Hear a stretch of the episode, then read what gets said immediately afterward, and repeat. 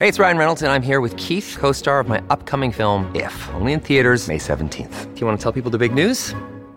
All right, I'll do it. Sign up now and you'll get unlimited for $15 a month and six months of Paramount Plus Essential Plan on us. Mintmobile.com slash switch. Upfront payment of $45 equivalent to $15 per month. Unlimited over 40 gigabytes per month. Face lower speeds. Videos at 480p. Active Mint customers by 531.24 get six months of Paramount Plus Essential Plan. Auto renews after six months. Offer ends May 31st, 2024. Separate Paramount Plus registration required. Terms and conditions apply if rated PG. When you need mealtime inspiration, it's worth shopping Kroger, where you'll find over 30,000 mouthwatering choices that excite your inner foodie. And no matter what tasty choice you make, you'll enjoy our everyday low prices, plus extra ways to save, like digital coupons worth over $600 each week. You can also save up to $1 off per gallon at the pump with fuel points. More savings and more inspiring flavors make shopping Kroger worth it every time. Kroger, fresh for everyone. Fuel restrictions apply.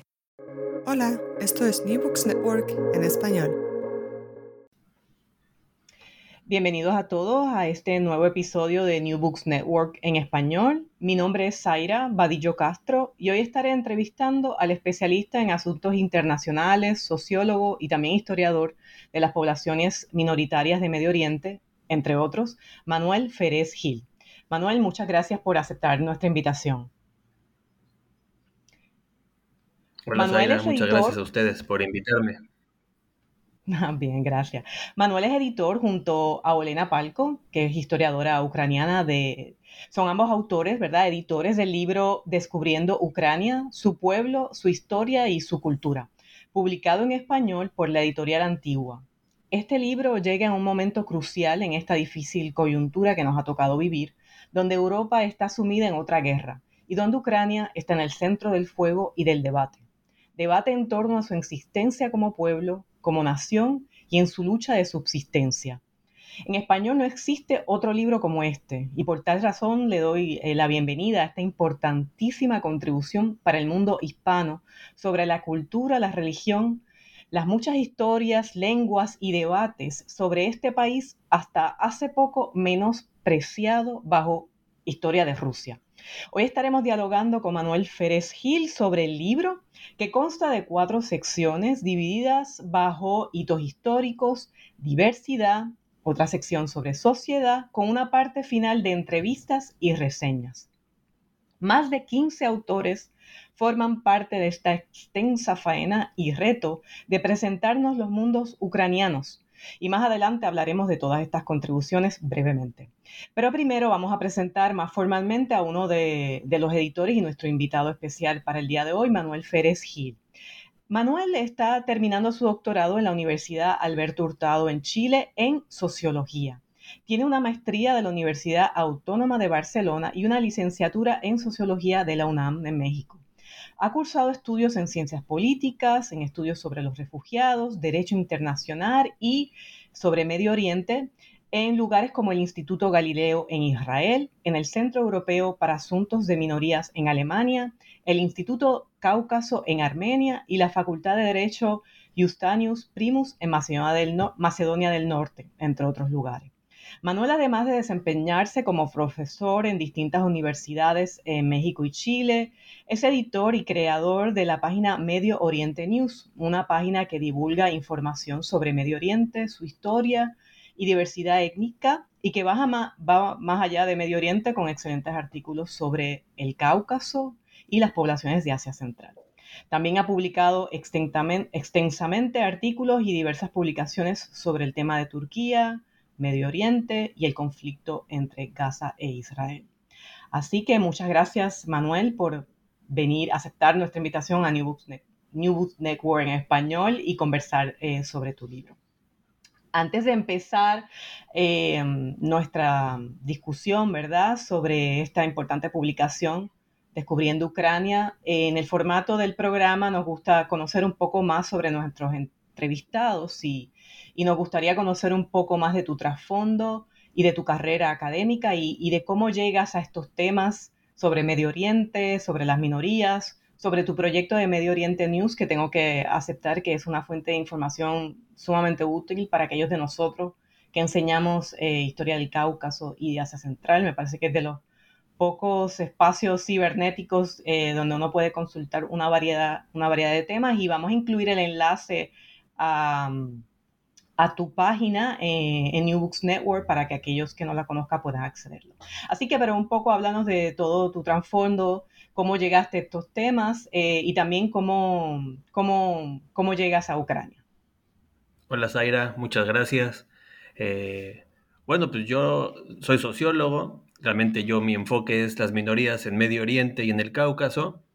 Y cuando empezó el conflicto en Ucrania, hace casi 10 años, yo empecé a fijarme, yo había tenido una maestría en Medio Oriente, en integración europea, cómo veíamos a los países de Europa del Este, principalmente en México, país de donde yo soy, y también en Chile, país en el que vivo, y realmente era preocupante ver cómo los estudios sobre Europa del Este, si bien hay voces importantes e interesantes, estaban muy enfocados en cómo se relacionaban esos países con el proyecto de la Unión Europea. Muy pocas veces se hablaba de los países por sí mismos. Y bueno, pasó 2014, la invasión a Crimea, de Rusia contra Crimea, y a partir de ahí, sin ser mi tema central de investigación, empecé yo a acercarme a la producción intelectual y académica ucraniana siempre viendo cómo reaccionaba el, espacio académico en Latinoamérica. Y pues bueno, la verdad es que al ver cómo reaccionaba los medios de comunicación y la academia latinoamericana a esta nueva invasión rusa, a mí me preocupó, preocupó mucho que cayéramos en los mismos patrones, ¿no? Por un lado, achicar este tema a un tema de guerra, un tema de relaciones internacionales y marginar la historia del país, la historia de la sociedad, el tipo de cultura que tiene Ucrania y también vi que muy rápido eh, las voces ucranianas eran marginadas, Zaira, o sea, no había voces ucranianas hablando en los medios de comunicación en Chile y en México, principalmente los países donde yo me enfoco, porque uno donde vivo y otro de donde soy, no sé cómo sea en Puerto Rico, en otras partes, pero no creo que sea muy diferente. Entonces eh, yo empecé a contactar a esos académicos ucranianos y seguirlos, empezó a haber muchas charlas en línea, muchas charlas de mucho nivel, en línea de muchos institutos en Europa que empezaron a poner de frente a los académicos ucranianos. Y lo que hicimos en Oriente Medio News, ante esta ausencia de rigor mediático, pero también académico, fue empezar a entrevistarlos. Y me encuentro con la profesora Olena Palco. Olena Palco eh, se emociona mucho de que alguien en América Latina les dé voz a los ucranianos y hacemos la entrevista y empezamos a pensar eh, qué podemos hacer. Hicimos una serie de charlas que son gratuitas, están en YouTube, también en nuestro canal. Fueron ocho charlas sobre Ucrania. Y a partir de ahí surgió la idea del libro. Entonces, para terminar mi respuesta, el libro responde a un mal hacer, en mi opinión, de la Academia Latinoamericana. ¿Por qué mal hacer? Porque si uno analiza, internacionalistas que un mes antes estaban hablando quizá de Turquía, estaban hablando ahora de Ucrania y están hablando ahorita de Gaza. Entonces, realmente el marginar la voz de los especialistas, en este caso de Ucrania, y siempre tener la mirada de estos países cuando hay agresión, la verdad le hace mucho favor a la propaganda rusa que entró muy, muy bien y muy fácil en América Latina, porque no había un contrapeso. El contrapeso era que el ucraniano era una abstracción. El, el problema era que el ucraniano y sus especialistas no existían. Yo también hice una pequeña investigación con alumnos en México y en Chile, y ellos informan por CNN, por la BBC, pero también por RTV o por una plataforma de propaganda rusa y no podían nombrar autores ucranianos. Entonces, Aira, ¿cómo es posible que nueve años después del inicio de un conflicto como este, la Academia Latinoamericana no hubiera hecho una producción en la cual los ucranianos hablaran? Y esa es la razón del libro, eh, que si quieres ahorita platicamos del libro, ¿no?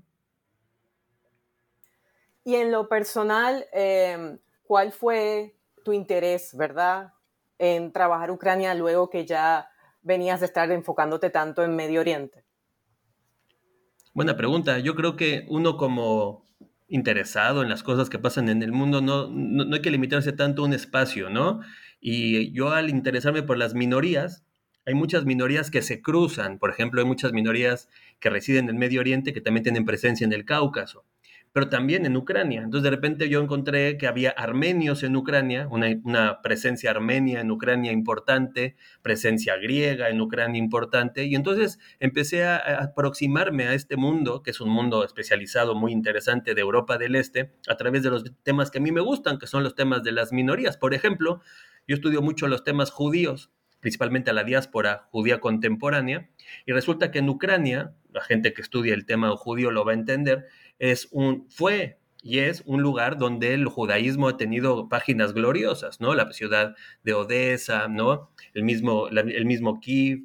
Eh, entonces, la verdad que por los dos lados, por mi interés en las minorías, pero también mi interés en los estudios judíos, Ucrania me parecía un lugar interesantísimo y realmente me parecía aburridísimo estar escuchando a los internacionalistas que estaban replicando cosas que leían por ahí. Entonces, por eso fui y encontré a los ucranianos que, por cierto, forman una diáspora académica impresionante, impresionante. No sé si, si los radioescuchas se hayan acercado a ella, pero se han organizado de un nivel, uno puede estar en Toronto escuchando ucranianos, eh, en Estados Unidos, en Europa, eh, tristemente en América Latina hay, hay voces ucranianas, por ejemplo, en el libro participan tres voces ucranianas que son de América Latina, uno en Argentina y dos en México, pero digamos que ese fue, como por los dos lados me llamó la atención, por el de las minorías y por los estudios judíos.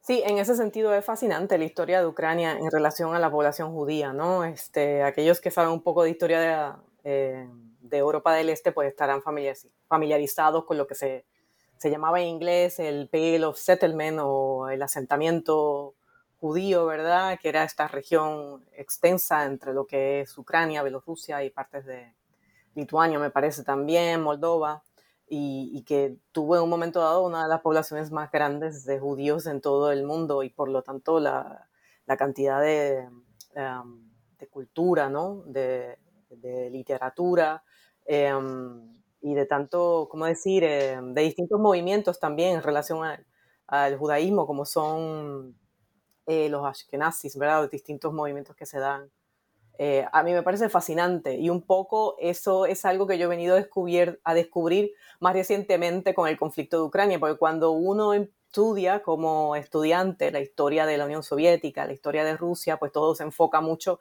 en ese mundo eslavo que está más hacia Moscú y un poco Ucrania se ve como ese... Um, esa parcela, ¿verdad? Donde todo lo que ocurre es secundario. Y una de las maravillas, ¿no? De tu publicación y otras publicaciones que se han desarrollado luego del 2014, en especial, de la, en, especial en, relación a la anexión, ¿verdad? De la península de Crimea en el 2014, porque hablamos de la guerra de Ucrania como si hubiese empezado eh, hace dos años, pero como bien menciona, empezó hace ocho, ¿no? Eh, y bueno, hemos visto mayor eh, promoción de estudios sobre la población, no solo tártara, de, Crimea, pero también la población tártara de Europa del Este y, que también eh, comprende eh, lo que es el territorio moderno de Ucrania hoy. Y, siguiendo esa línea de quisiera preguntar sobre estos tres autores que nos hablas, que son autores ucranianos que están eh, localizados, ¿verdad?, en Latinoamérica y fueron parte de esta, de esta, de esta publicación. tenemos un capítulo que trabaja sobre la diáspora ucraniana, ¿verdad?, en el contexto latinoamericano, pero también nos, por ejemplo, tenemos el autor Sergei Sipko del Instituto Canadiense de Estados, de Estados de Estudios Ucranianos de Edmonton, que tiene un capítulo excelente sobre la inmigración ucraniana argentina a 125 años de sus inicios, que es una inmigración que ya tiene más de un siglo. Eh, pero además de este, de este autor, eh, nos mencionas que hay otros autores, ¿verdad? Que, que, son ucranianos o que tienen herencia ucraniana y que escriben desde Latinoamérica. No sé si nos pudieses comentar algo sobre sus contribuciones.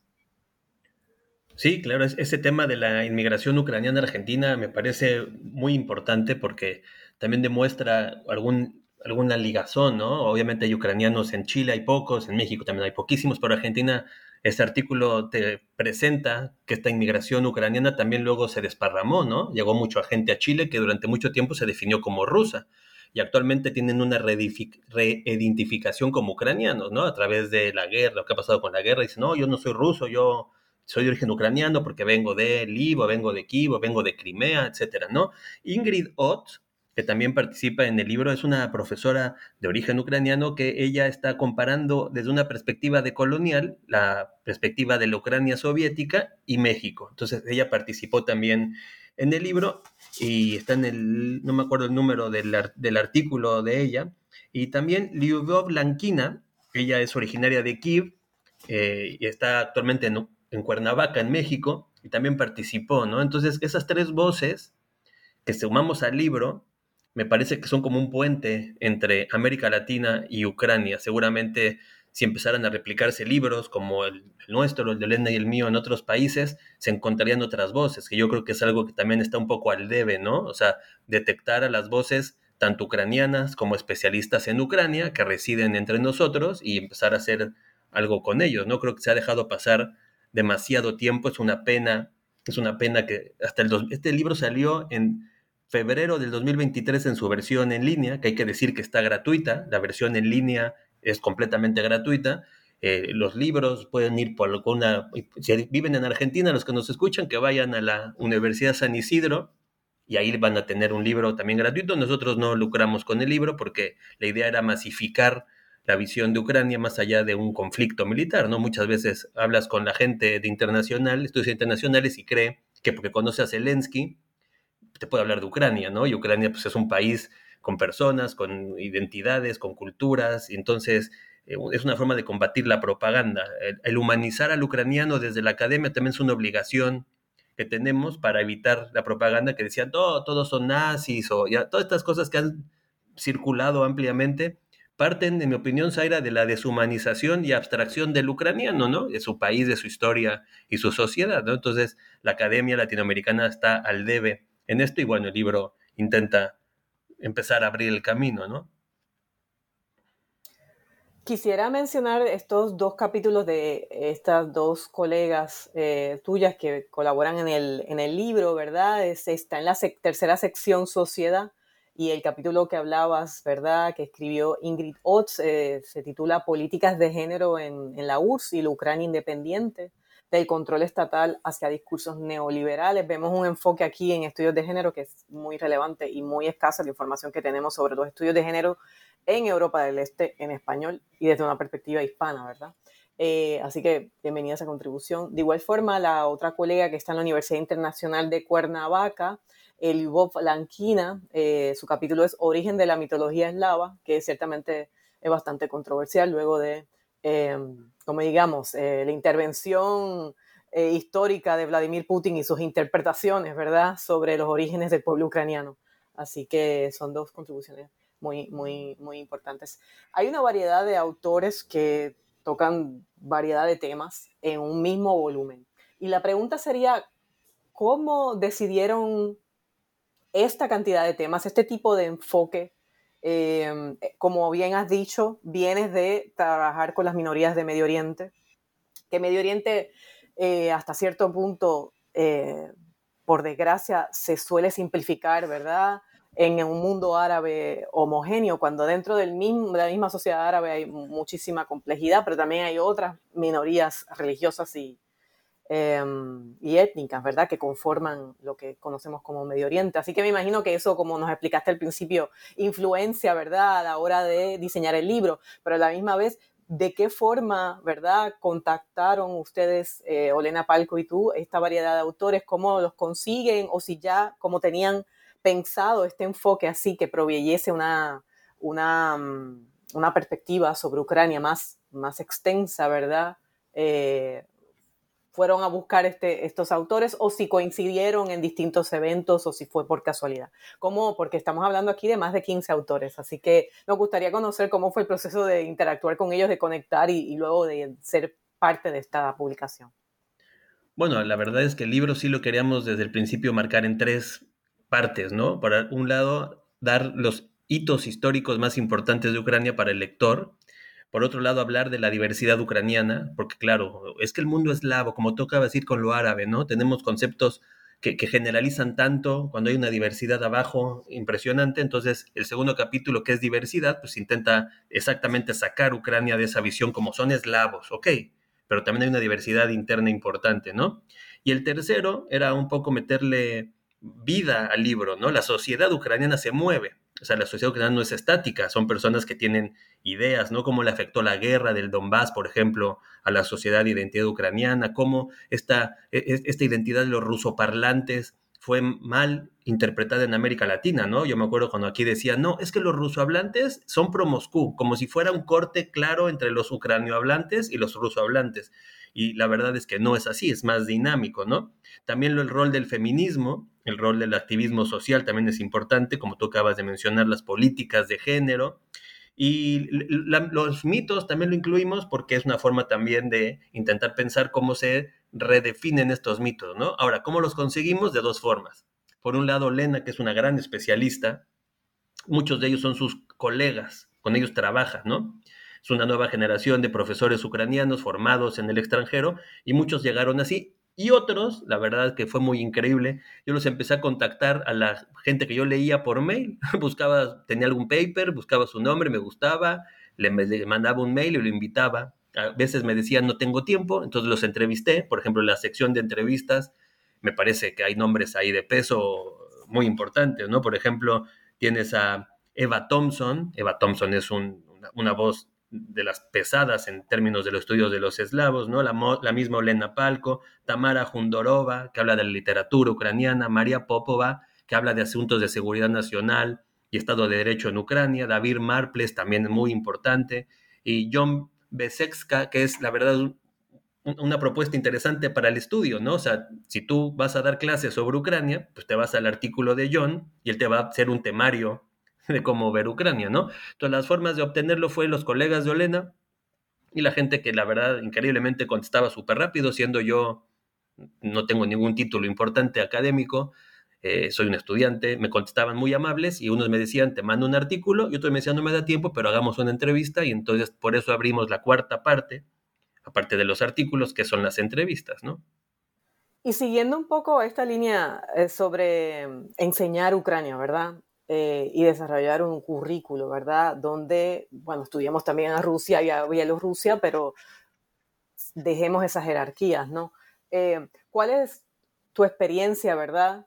En el contexto académico latinoamericano de cómo se reciben estas propuestas de tratar de eh, diversificar la historia de la Unión Soviética, de la historia del Imperio Ruso y que sea de alguna manera más inclusivo, ¿verdad?, a sus periferias.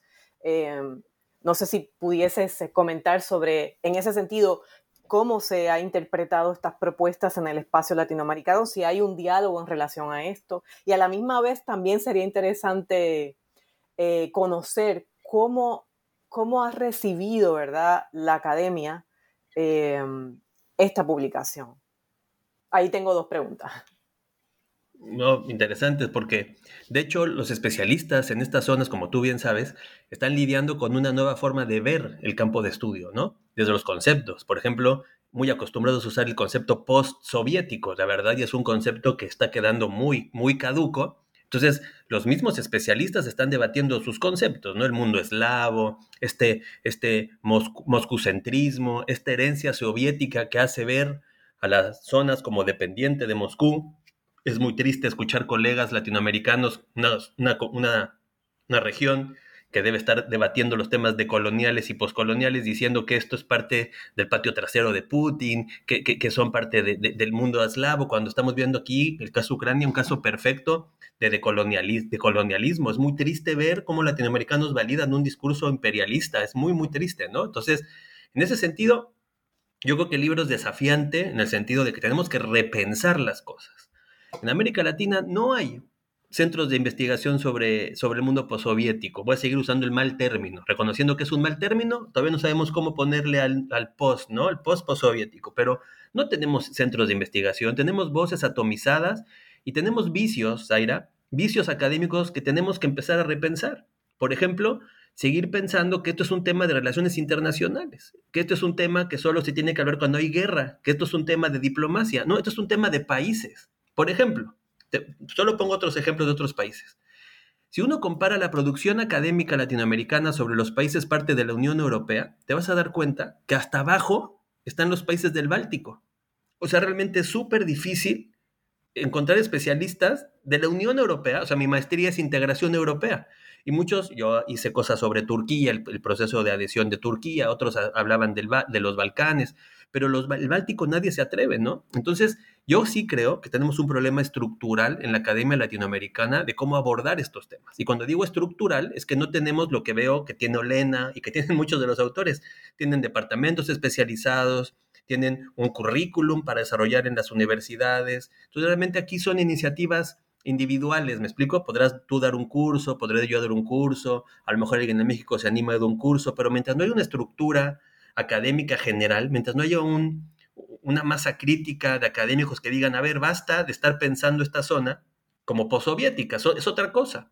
Yo creo que ni siquiera, Zaira, nos hemos atrevido a dar el primer paso, ¿no? He estado en congresos y siempre la mirada de la guerra, siempre la mirada desde Putin o Zelensky, o sea, como que los seres humanos, Zaira, desaparecen en la visión de la academia, como si no hubiera literatura, como si no hubiera arte, como si no hubiera poesía, como si no hubiera eh, identidades, como si no hubiera problemas sociales, feminismo, eh, qué hacen con los movimientos LGTB. Hay tantos temas sociales, yo soy sociólogo y pues lo veo muy así. Entonces, el primer, el primer paso es empezar a publicar estos libros. ¿Qué, ¿Qué ha pasado con este libro, Zaira? Mira, es un libro que a los profesores no les interesa mucho todavía usar, porque eh, eso les obliga, este libro de alguna manera les obliga a repensar cómo piensan Ucrania. Entonces hay una comodidad de la academia de decir, yo tengo que seguir hablando de esto desde, y sí te dicen los acuerdos de Minsk y te mencionan algunos hitos históricos o el Euromaidán, como que e, esos, esos hitos están ahí, ¿no? Pero los que sí lo han recibido bien son los estudiantes. Entonces yo soy muy positivo en el sentido de que este tipo de libros me encantaría poder hacer un libro así sobre Kazajstán, igualito, con la misma estructura, me encantaría hacer uno sobre, no sé, eh, Letonia, el, mundo báltico, eh, porque hay, una, hay un vacío importante. Creo que yo, a lo mejor hay otros, yo solo conozco una iniciativa del Colmex, que incluso tú fuiste la que me lo dijo a mí, que había hecho sobre Ucrania, ¿no? Entonces, hay una pobreza de producción seria hay mucha opinología también, hay que decirlo, mucha opinología, que tristemente sin conocer el país, opina. Yo aprendí a hacerme un lado. Este libro, si tú ves, yo realmente participé en uno chiquitito sobre los armenios de Ucrania, pero hablan otros. Yo creo que también se peca mucho del, de la opinología personal, ¿no? Yo creo que estamos en un momento en donde más voces tendrán que entrar a América Latina, explicarnos, en este caso Ucrania, puede ser Bielorrusia, yo hago el mismo ejercicio, ¿no? Qué sé yo, de Bielorrusia o, Kazajistán, que eh, no hay que olvidar que un poquito antes de este reinicio de la guerra había tenido movilizaciones sociales importantísimas, ¿no? O esta reidentificación en de Asia Central que tú conoces mucho mejor, esta forma de repensarse en relación a lo ruso, en relación a lo soviético, en relación a Moscú, es un tema interesantísimo que no lo vamos a resolver con lo que tenemos. Entonces, para concluir, la academia lo recibió, el libro, o lo ha recibido este y el, el de inglés, porque es un libro doble, es un libro en español para América Latina y en inglés hicimos un libro un poquito más académico, un poquito más elevado para el mundo inglés, donde ya circula una producción importante, ¿no? Eh, me encantaría que este fuera un libro que enseñe que es posible hablar de esto, pero con respeto, ¿no? No desde la opinología o desde el yoyismo, sino que estamos en una situación de que tenemos que ser puente para abrirnos estas nuevas voces que están ahí, ¿no? Sí, a mí me, dio mucha gracia eh, el término que, que, utilizaste de patio trasero, ¿verdad? Que, en muchas ocasiones se, utiliza entre colegas y compañeros latinoamericanos para hablar de Europa del Este o de Asia Central, el, patio trasero. Y es una ironía, ¿verdad? Porque este tropo, ¿verdad? Del patio trasero también se utiliza muchísimo para hablar sobre los países latinoamericanos en relación a los Estados Unidos. Y la ironía es que hasta cierto punto replicamos, ¿verdad? Unos discursos que nos trae Putin sobre la guerra que se, han aplicado históricamente a la relación de Estados Unidos con el, con el espacio, eh, espacio hispano. Y yo, yo diría, y me parece muy interesante lo que mencionas de que los estudiantes han recibido el texto de otra forma a, tal vez a los académicos. Eh, yo puedo, eh, ¿cómo se dice? Puedo, puedo dar fe que he visto eso en, en, los estudiantes, que han visto el libro como un nuevo espacio eh, de información que no les proveía el Internet, ¿no? Eh, como que unas nuevas temáticas, ¿verdad? Sobre, sobre lo que es Ucrania que uno no encuentra fácilmente en español en Internet. Y me ha dado la impresión, ¿verdad?, que los estudiantes han valorado mucho más esta publicación que tal vez académicos que no quieren salirse de, eh, como digamos, de la caseta, ¿verdad? Eh, de la, educación bancaria, ¿verdad? Que se ha desarrollado en relación a lo que es la Unión Soviética y lo que viene a ser después Rusia, ¿verdad? Es como que cambiar mi currículo, pues significa que tengo que cuestionarme también las lecturas que doy, el tipo de debate de, debate que, ofrezco. Y en, esa línea quería, eh, quería saber tu opinión en relación a lo que yo veo como todavía el legado de Eh, del legado de la Unión Soviética en lo que es Latinoamérica, ¿no? Y yo diría que en ese sentido también es interesante ver cómo todavía eh, la Guerra Fría es la que dicta los discursos de análisis de lo que tú llamas opinionólogos, pero que desgraciadamente también he visto colegas que yo tengo respeto intelectual por ellos y, que también siguen, ¿verdad? Este, este copy and paste, por utilizar esta expresión, ¿verdad? De lo que fue la Guerra Fría para aplicarlo, ¿verdad? En, lo que está sucediendo en relación de, Ucrania a Rusia. Yo creo que eh, Latinoamérica eh, representa un reto, ¿verdad? para tratar de cambiar esta mentalidad en las universidades sobre cómo vemos a Rusia eh, y entender que ya no es la Unión Soviética, ¿verdad? Que el, comunismo pues ya pasó, que fue otro periodo. Y yo, yo considero, ¿verdad? Que esto es el, reto mayor que confrontamos a la hora de hablar de Ucrania y a la, hora, a la hora de hablar de Putin, que todavía tenemos unos profesores que están influenciados ya sea ideológicamente o por la influencia de la que la Guerra Fría pues tuvo en Latinoamérica, ¿verdad? Eh, y esto nos, como quien dice, es, es, como un impedimento. Por eso eh, tu libro provee ¿no? unas herramientas para un poco movernos de, esa, de una discusión centrada en que Ucrania es simplemente un, proxy war. Y nada, me gustaría saber tu, tu, opinión al respecto de lo que yo considero es como una camisa de fuerza en la cual tenemos que luchar, ¿verdad? Porque al, al final y al cabo, pues estamos en un espacio donde hay unas eh, una discusión sobre el tema influenciado por este legado histórico. Y, sé que hay colegas que nunca van a salir de esa, de esa cajita, ¿verdad? Eh, pero creo que también tenemos, como muy bien has dicho al principio, eh, el compromiso ¿no? en, dar a conocer la historia de Ucrania, pero también la responsabilidad de, promover otros marcos y de influenciar también a otros académicos. yo considero que este es nuestro mayor reto, ¿verdad? Este legado de la, de la Guerra Fría en la enseñanza de todo lo que tiene que ver con Rusia y sus alrededores. Alrededor. No sé si, si tienes algún comentario al respecto, lo que yo considero un reto para mí.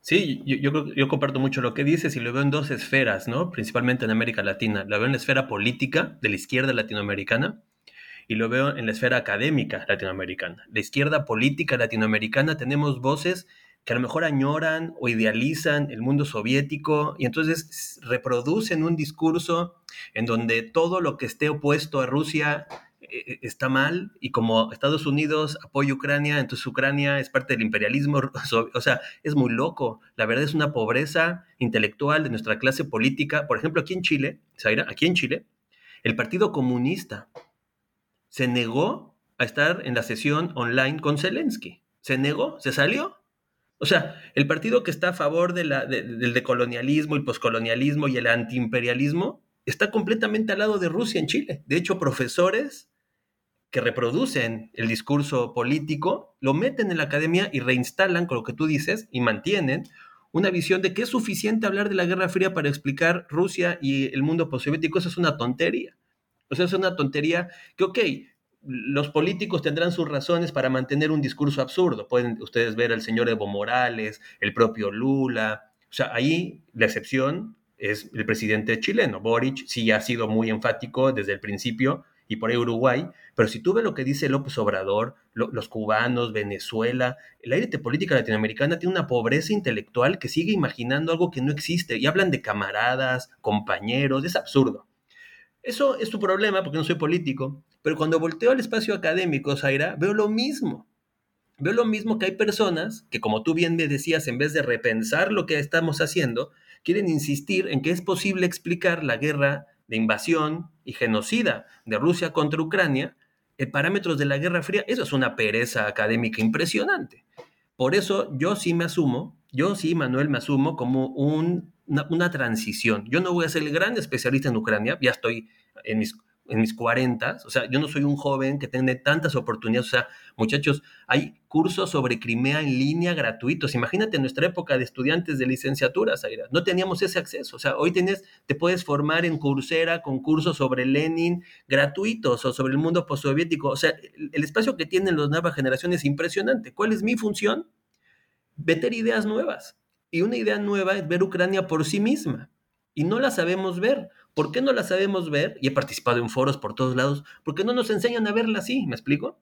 Entonces, de repente ves la disonancia que tú bien decías entre el profesor añorando la época soviética, que además, como si la Unión Soviética fuera igual a Moscú y a Rusia, que esa es una tontería también. O sea, ni siquiera saben ver la Unión Soviética en sus, en sus diferencias internas. Es más, yo te puedo asegurar, Zaira, que la gran mayoría de los académicos latinoamericanos enseñan mal el mundo soviético, lo enseñan mal, porque dentro tienen un ruso, rusocéntrico que, que, permea todo eso. Entonces, imagínate a mí, Zaira, en, un congreso del UNAM, cómo sentí cuando un colega mexicano dijo la frase, Ucrania es el patio trasero de Rusia. O sea, que un mexicano diga eso, Zaira, es increíble. Ni siquiera estamos viendo. Entonces, esa disonancia que está arriba en la élite académica y en la élite política, a lo mejor con este tipo de publicaciones empezamos a suavizarla abajo en los nuevos estudiantes que digan, no, espérame, Ucrania no es eso. ¿Me explico? Y ese es mi objetivo con este y los, todos los proyectos en los que yo participo. Igual en Medio Oriente me pasa lo mismo. Aquí hemos reproducido sobre Medio Oriente los mismos discursos de hace 40 años. Y lo que pasa ahora en Gaza, tú, tú, los escuchas y es la reproducción de lo mismo. Entonces hay que dejar, yo me atrevo a poner pausa, con esto termino, yo me atrevo a poner pausa en mi conocimiento y decir, a ver, de hecho, cuando empezó Ucrania, lo primero que hice fue abrir, mis apuntes de maestría, Zaira, de la maestría en estudios europeos, y busqué cuánto habíamos hablado sobre Ucrania y era poquísimo, era poquitito, ¿me explico? Entonces, la verdad, eh, tienes un buen punto ahí y creo que es responsabilidad nuestra crear las condiciones necesarias para que los estudiantes nuevos puedan desafiar este añejo y caduco discurso académico eh, añorante, añorante de una Unión Soviética que nunca fue lo que ellos piensan que fue, por cierto. Sí, ya esa es otra utopía que yo creo que va a ser muy difícil eh, eh, derrocar en la mente de muchos. Pero, pero sí, el, el, reto, ¿verdad? Es un poco confrontar una Latinoamérica que todavía eh, sigue pensando con los mismos discursos sobre la Guerra Fría, ¿verdad? Estamos en, otro, en otra época y por lo tanto hay que también innovar, ¿verdad? En la producción histórica y, y en los análisis sobre las situaciones que nos afectan en eventos contemporáneos. Y el caso de Ucrania me parece que, mm, que es muy importante, ¿verdad? Porque como bien mencionas, eh, tú fuiste a buscar tus apuntes, ¿verdad? A ver qué se había cubierto de, Ucrania y en el mismo, eh, lo mismo me ocurrió a mí, lo que, se había, lo que había cubierto de, Ucrania en mis cursos de, mm, de, bachillerato, que es licenciatura acá en Puerto Rico, o cuando estudié también en el exterior, era todo en relación a la Segunda Guerra Mundial, ¿no? O lo que tenía que ver con Catalina la Grande, ¿verdad? Y la expansión hacia, esos territorios. Pero me parece que una de las formas en las cuales uno puede empezar, ¿verdad?, a diversificar la conversación sobre la historia de lo que fue la Unión Soviética es de esta manera de hablar, ¿verdad?, de estos grupos. Por ejemplo, cuando hablamos eh, de los judíos, eh, de las ciudades, ¿verdad?, que fueron muy importantes para eh, la producción intelectual y también hablar de, otros, de otras minorías, como mencioné en el principio, de los tártaros que vivían en, todo, en toda Ucrania, ¿verdad? Pero también los tártaros de Crimea, pero me parece que esa contribución sobre los armenios también sorprendió a muchos, porque mm, pocos sabían que la población armenia pues tuviese eh, pues una presencia importante en Ucrania. No sé si, si pudiésemos dedicar unos minutos para que nos hablaras entonces más en específico sobre tu contribución al libro en relación a la, a la población armenia, armenia, que desgraciadamente ha estado en las noticias en los últimos meses por la situación de, de Nagorno-Karabaj, ¿no? Así que no sé si puedes comentarnos eh, brevemente sobre, sobre el capítulo, ¿verdad? Porque me parece que es una adición al libro eh, no solamente interesante, pero que llama la atención y también despierta la curiosidad en el estudiante, ¿no? En entender, vaya, Ucrania sí es un, espacio muy, muy diferente a lo que, lo que nos han enseñado, ¿no? Que es, que es la parte trasera de, de Rusia. Esa, esa parte, la, la, segunda parte, esa era la idea principal que tenemos Olena y yo, ¿no? O sea, y por eso tenemos dos artículos sobre la presencia judía, que tú bien decías, o sea, la presencia judía es muy importante. Uno con una visión un poquito más histórica, de época de los Habsburgo, ¿no? Los judíos de Galicia, esta zona entre Polonia y Ucrania. Los judíos ucranianos del siglo XX, que esa la escribió Ana Umanska, ese está bueno. Y otro que me encantó es los católicos griegos, o sea, también un mundo griego en esta zona, los católicos griegos ucranianos, o sea, vean, vean la triple posibilidad de definición, ¿no? Soy católico, soy griego y soy un ciudadano ucraniano, o sea, también la identidad ucraniana se, como nación se está redefiniendo, ¿no? Y sinceramente, yo escribí el de los armenios de, de, Ucrania porque yo había conseguido un profesor que hablara de ese tema, yo quería, a mí me gusta mucho el Cáucaso y yo encontré una forma de conectar el Cáucaso con Ucrania, pero el profesor no pudo escribir el libro, el, artículo. Entonces me puse a investigar, eh, Zaira, y fue bastante interesante porque, por un lado, no había información ni siquiera en inglés, muy poquito, muy, muy poquito. Entonces tuve que conseguir que Olena me ayudara un poquito a traducir algunas cosas de ruso y ucraniano sobre los armenios. Y luego ya conseguí dos, dos contactos para yo hacer el artículo. Yo, la verdad es que nunca había estudiado los armenios en Ucrania, había estudiado los armenios en el Imperio Otomano, los armenios en, América Latina, pero los armenios en el este, la verdad es que nunca había abordado. Y es un artículo como entré de la banca, ¿no? Como en término futbolístico, porque cuando el profe dijo que no, dije yo no puedo dejar el tema fuera porque el tema conecta con otros espacios, en este caso eh, el Cáucaso, y también presenta una presencia minoritaria bien interesante porque los armenios de Ucrania son, si bien son históricos, igual que los judíos, realmente hubo una segunda oleada de inmigración armenia a Ucrania provocada por el conflicto con Azerbaiyán. O sea, muchos armenios fueron a Ucrania, acuérdense ustedes, hace la segunda guerra de Karabaj, hubo una emigración armenia importante, varios bajaron a Ucrania, se asentaron ahí y luego vuelven a ser expulsados por la agresión de Rusia. Entonces era un doble desplazamiento, ¿no? O sea, llegué como desplazado de Nagorno-Karabaj y luego me voy como desplazado de la agresión rusa, ¿no? Y encontré cineastas, artistas de origen armenio, eso sí es cierto. La presencia armenia se facilitó mucho en la época soviética porque la intelectualidad armenia se movió mucho en las universidades, en los museos, eh, eh, en iniciativas de, de, video, ¿no? de documentales, de películas. Entonces, es pequeña, pero es muy importante la presencia armenia porque conecta hacia afuera, también le hace un poco justicia a la época soviética que permitió una movilidad de intelectuales, en este caso armenios, pero también nos conecta con otra guerra que volvió a, revictimizar a estas poblaciones que se volvieron a ir, ¿no? Muchos de ellos fueron a Europa. Entonces, esa es la contribución de, los armenios Ucrania, que es chiquitito porque no podía hacer mucho. Eso es algo importante también que reconocer, mis los límites de uno, ¿no? Yo no hablo ucraniano, o sea, estoy aprendiendo ahora un poquito ahí como uno puede, ¿no? También hay mucha facilidad para aprender ucraniano, pero sí creo que había que meter el tema y yo insistí mucho porque Elena me decía, bueno, ¿y si lo dejamos fuera? Dije, no, porque como tú bien dices, este va a ser un, un artículo que más allá de si es muy bueno o muy malo, el tema le va a llamar la atención a los lectores, ¿no? Que a lo mejor dices, ah, no me interesa tanto lo, pero ¿cómo que hay armenios? Entonces rompes el paradigma. O sea, con esos dos artículos que van juntos, griegos y armenios, rompes el paradigma de que hay, hay, hay solo hay un tipo de población homogénea, ¿no? Entonces esa es la razón de que esté ese pequeñito artículo mío ahí. No, pero hay varios, además, como mencionas, el de los católicos griegos, los artículos que tiene sobre los judíos y, que un poco dan a, aquel que no es especialista una visión, eh, una visión bastante completa de, una Ucrania eh, que, no solamente empieza con Rusia, con el imperio ruso, y que no solamente existe bajo la Unión Soviética. Y a mí me parece que sí, que es bien relevante la población incluir, ¿verdad? Eh, este capítulo sobre los armenios, porque no solamente conecta, ¿verdad?, con lo que sucedió con Nagorno-Karabaj, eh, en términos de, una, de, una, población que tiene que, que emigrar nuevamente, ¿verdad?, por, por, guerra, pero también, eh, como sucede con el capítulo sobre los judíos de Habsburgo o los griegos católicos, nos habla, ¿verdad?, de una Ucrania que está conectada a, a otros mundos, ¿verdad?, este, que está conectada ¿verdad? A lo que fue el Imperio Otomano indirectamente en el sentido de que pues teníamos el, el canato de, de, Crimea, habían sectores de Ucrania que históricamente estaban más asociados con el Imperio,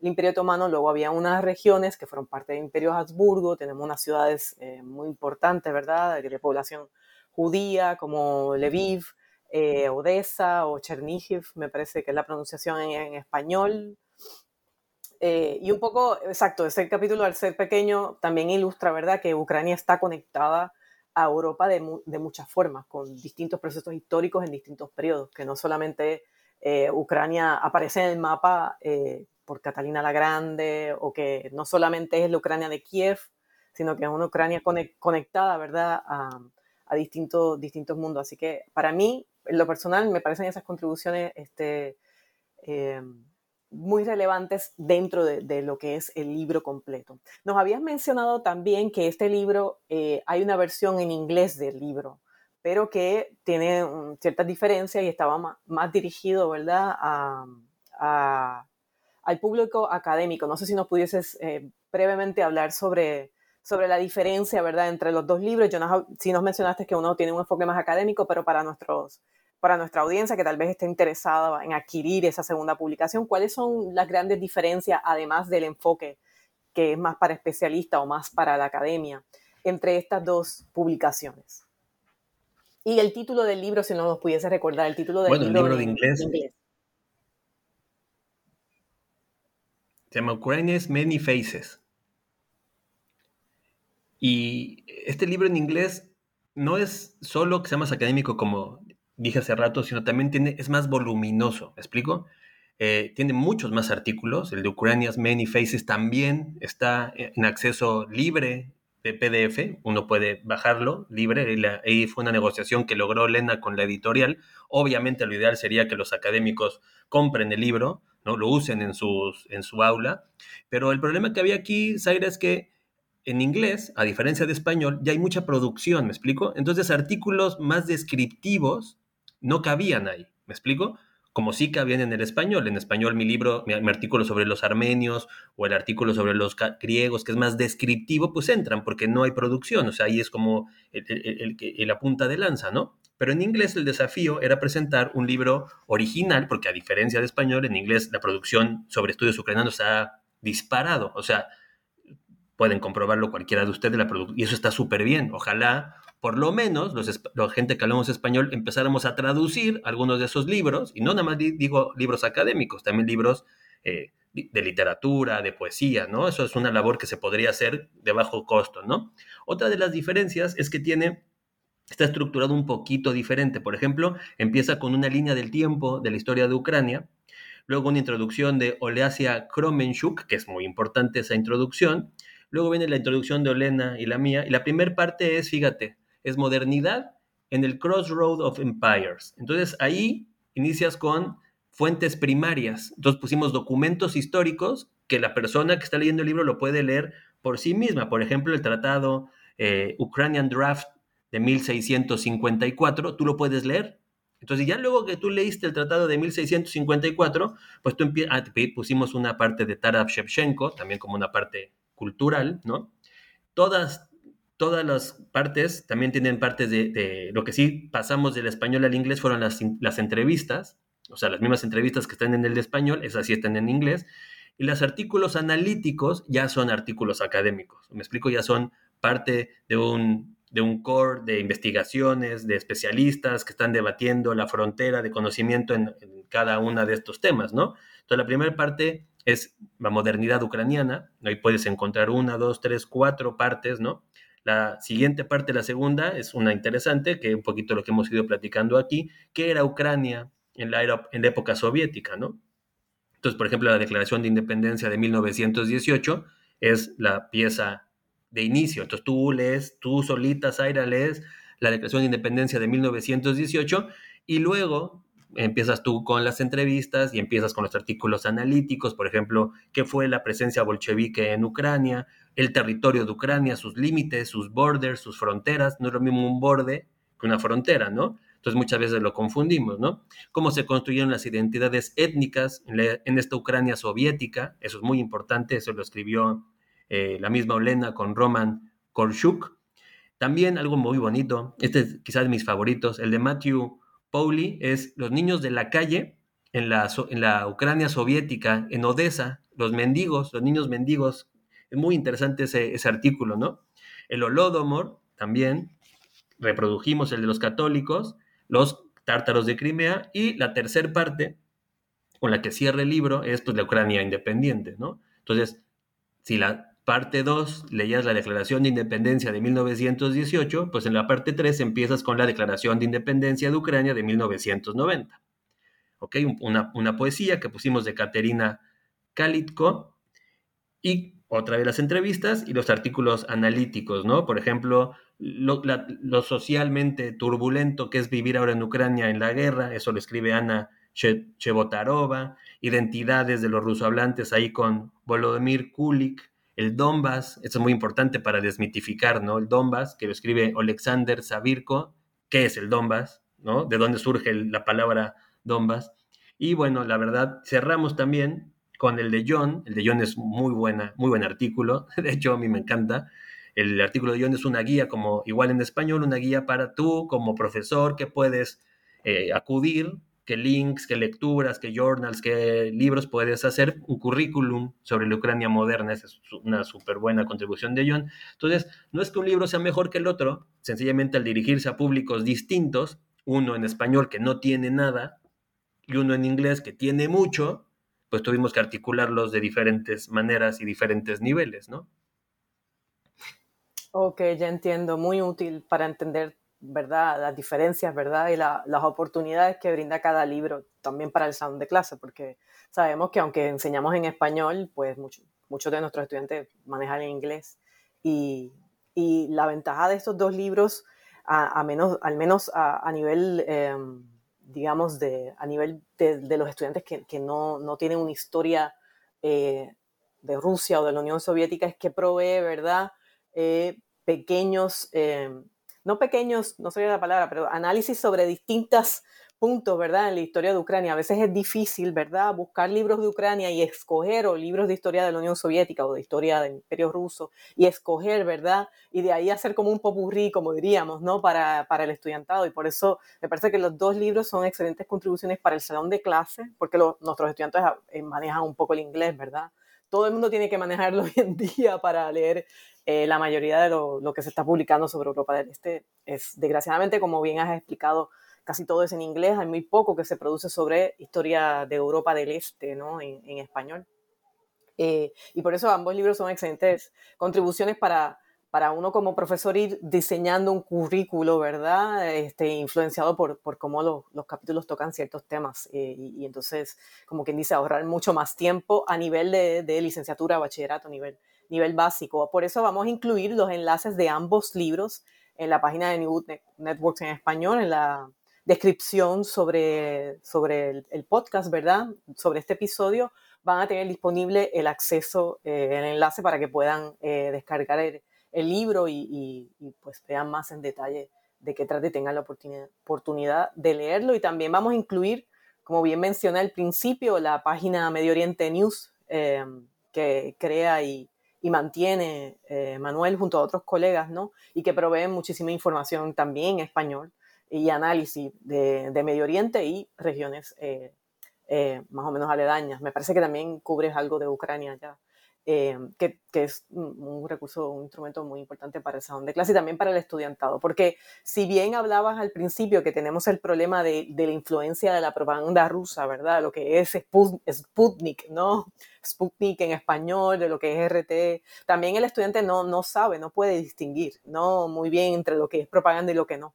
Y, por eso que, que, este tipo de recursos hay que hacerlo eh, más disponible. Yo te soy honesta, supe de tu, de tu página apenas hace como dos años, ¿verdad? Este, así que creo que, que, es importante difundir y también conectarnos, ¿no? Como hablábamos, hay pocos académicos que trabajan el tema de Ucrania, el tema de Rusia o países de Asia Central del Cáucaso, estamos todos dispersos, pero creo que, que, que es difícil, ¿verdad?, conectarnos, pero tal vez eh, tu iniciativa, ¿verdad?, eh, hace que otros eh, te contacten y, puedan desarrollar iniciativas eh, similares eh, en el futuro y, ver y, proveer, ¿verdad? Otra, otro discurso, ¿no? Otra, otra perspectiva, ¿verdad? Sobre lo que sucede en Ucrania, más allá de lo, lo que tú mencionas de que han traído eh, los opinionólogos, ¿no? que les mencionas que a veces pues son desgraciadamente colegas internacionalistas, ¿no? Pero, pero nada, todo, todo el mundo es eh, víctima de la propaganda.